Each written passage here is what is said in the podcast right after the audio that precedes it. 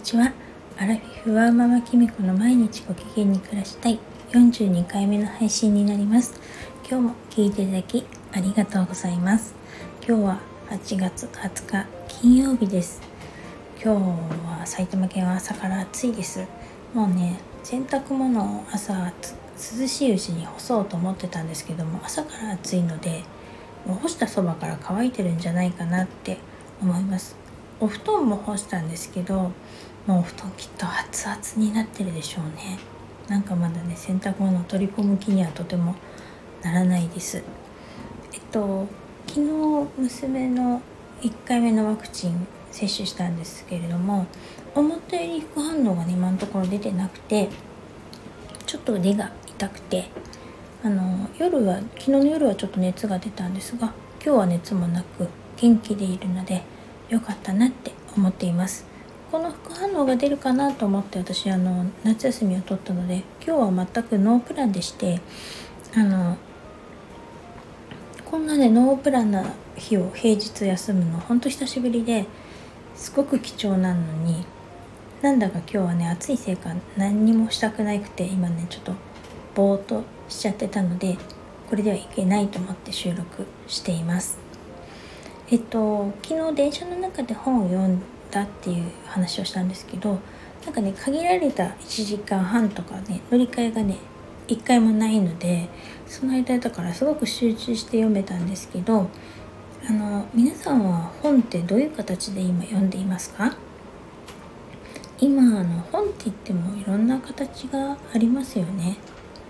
紙の書籍もあるし耳で聞くオーディオブックもあるし Kindle みたいな電子書籍とかいろいろな本の形があるから読書の形もいろいろだと思うんですよね。私はですねやっぱり大事な本は紙の書籍がやっぱり好きなんですよね。古いのかもしれないですけれども取っても置けるし付箋も貼れるしまあ、たまにあの LINE とかも引いたり書き込んだりもできたりするのでやっぱりあの紙の書籍が良くてですねあのつい大事な本は紙の書籍で買っちゃうんですよね。であの漫画とかは最近ね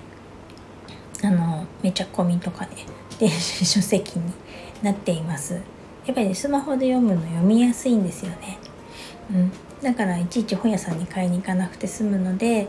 あの電子書籍を買っていますそれであの今ね私今月末中に読みたいと思ってる本がありましてそれがね「7つの習慣」っていう本で私がコーチングを受けてるコーチが主催してるオンラインサロンで読書会がありましてその読書会でね7つの習慣を読んでた会と読書会があってそれに触発されてあの本を買ったんですよ。でまだそれをですね読もうとしてるんですけどなかなか進まないのでこういうちょっとやる気のない時はその本を読んだらいいのかななんて今は思っています。ただね